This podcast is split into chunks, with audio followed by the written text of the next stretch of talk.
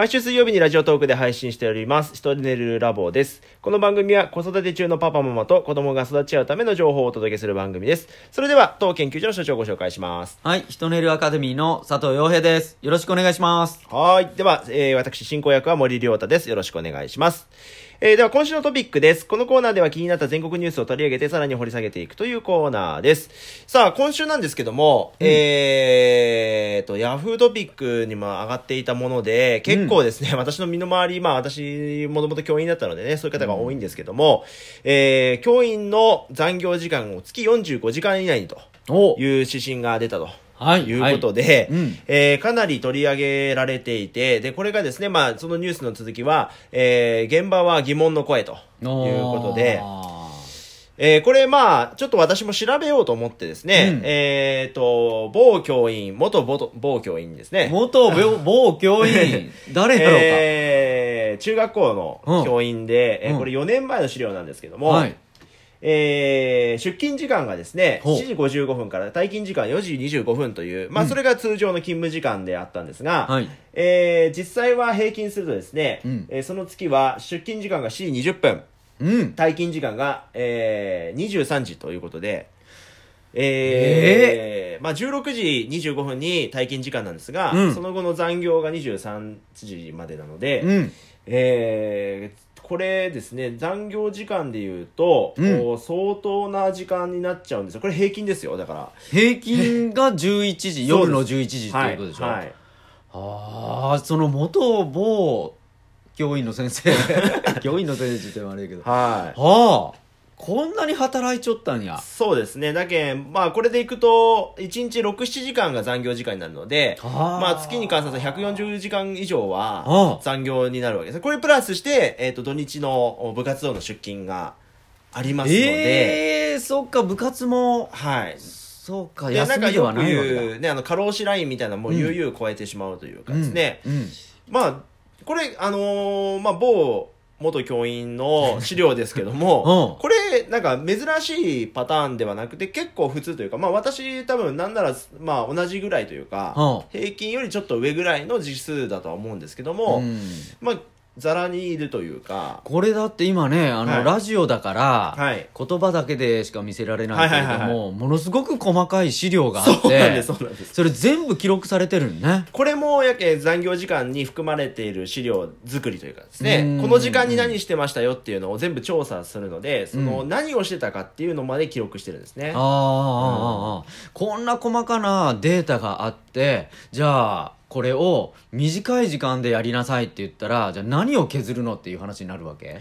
そうです。まあやっぱり生徒との時間をちょっとこう削んなきゃいけないとかですねう。。うんん。まああとは、よ家庭の時間ですよね、一番は。うんうんうん皆さんそのプライベートの時間を削られて、うんじゃあ残業をしてっていう形ですよね。この実態っていうのは、はい先生たちこんなに忙しいっていうのはみんな知らなくない？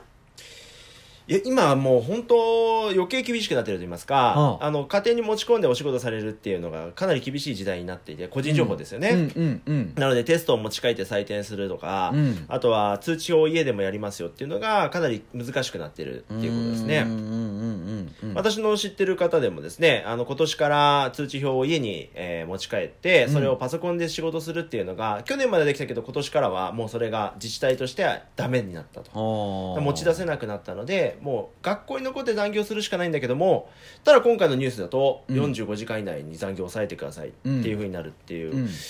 これはかなり難しいんじゃないかと。これ出たね。働き方改革ってやつでしょ、はいはいはいはい。ああこれをまあどう捉えるのかっていうことでもあるでしょうしじゃあ現場の今度改善力というかね、うん。今からどういうふうに解決していくのかっていうのは、うん。もうみんなが本気にならんと改革できないことでしょうしね。これ先生だけじゃないような気がするの。そうですね。そう。家庭の理解もそうだし教育委員会の考えもそうだしそこに関わる人たちがどんな理解を持ってそしてこういう情報を分かった上で応援するのかどうかとか、うん。そんなことも含めてやらないとどっか弱いところだけがね突き詰めて追い詰められるんじゃないかなっていうことも考えられますよね。うんまあ、その物理的な面で時間を削りましょうっていうことを言うと、まあやれやっぱり今テストね、うん。帰ってくるのも丸付け先生たちしますのでまあ、その丸付けしないでじゃあ帰っていいんですかとか、あーまあその感情論ですよね、うん。そういうふうにこうなんかしなくていいんですかって先生たちもなっちゃうっていうところも、うん。まあ、正直ね、あの知ってる先生なんかはそういうふうにおっしゃる方もいらっしゃるみたいなん。ですけども、でもやっぱりそこにはやっぱねその周りの理解っていうのがないとそうね。難しいっていうことですよね。うんいや先生たちの今のこのね僕はこんな資料見てなかったから知らなかったけど大変。いやというのがねこういう細かい資料までつける仕事があるわけでしょ？仕事が仕事を生んでるわけでしょ、はいはいはいはいはい。残業をするっていうのは今足りない仕事をそこの時間でやらないといけないからやるわけでしょ、はい。今度その残業で何をしてたのかっていう事務をしないといけないっていう、うん。こんなことばっかりやっててもうえー、ってこう自分の時間なんか本当ないんじゃないのっていうふうにねやっぱ思えてしまいますよね。まあこれをまた管理する中間管理職の方が一番きついというかね。先生方がそういう大変な状況の中でうん。提出期限を守ってもらわなきゃいけないので、うん。まあ、こういった、まあ、言ってしまえばじ事務作業の、うん。まあ、先生業としては副業になるというかねそのまあ、メインの仕事ではないんだけれどもこれを教育委員会に提出する期限があるので出してください、忙しいとこ申し訳ございませんっていう、まあ、先生の中でもそういう立場の方がいらっしゃってその方がまたさらに負担になるというかなるほど。もう悪循環ですよね。悪循環、うん。うん。だだからこそ今変化しないといけないっていうのが学校現場でも出てるし、はい。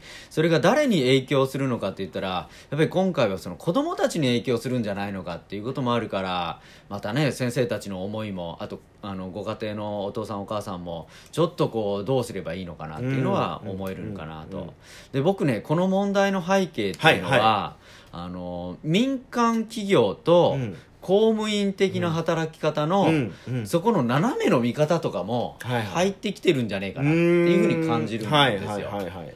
例えば民間だったらそのそれこそね11時12時回っても残業代もつかずにこんなことやってるよって言いやすいでしょ。うんで俺たちはもっと大変なんだっていうそのその現場の方たちもねきっといらっしゃるでしょうし、うん。でそんな方たちから見るとうん。先生っていうのは例えば、まあ、残業代がついたりとか手当がつくてとか結局は公務員だからうん。そのぐらいちょっと我慢しながらやりなさいよっていうふうに見られてしまうこともあったりとか。はい。で実際はこんなに大変で残業代もついてないけれども教育委員会からしてみるとそれを表に出してしまうと叩かれるから出さない方向で隠すっていうこともあり得るでしょうしね、うんそれ実際わかんないよ、はい。うん、そうなってくると本当の問題の本質っていうところが表にならないから、はい。現場の先生たちは結局どうすればいいのっていうね。うん。風になってしまってるのもあるのかなとかね。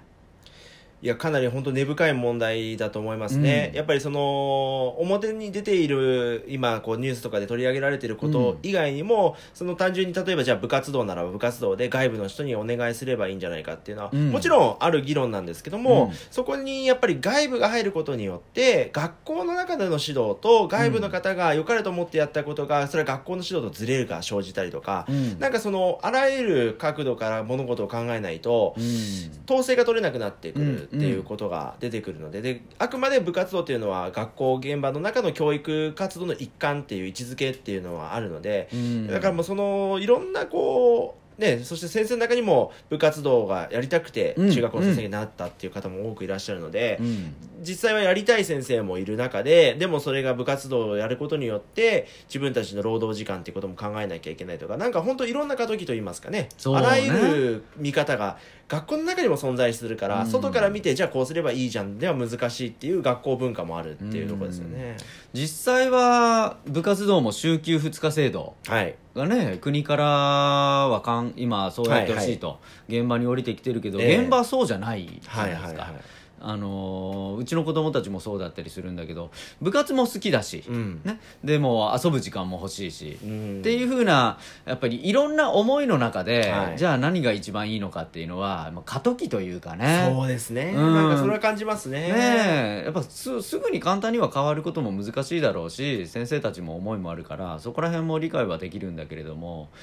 でじゃあ今後どうやっていくのかはいつか決めないといけないことであって、ね。一気にそれがそうですね。学校現場に来てるっていうのもあるかもしれないですね。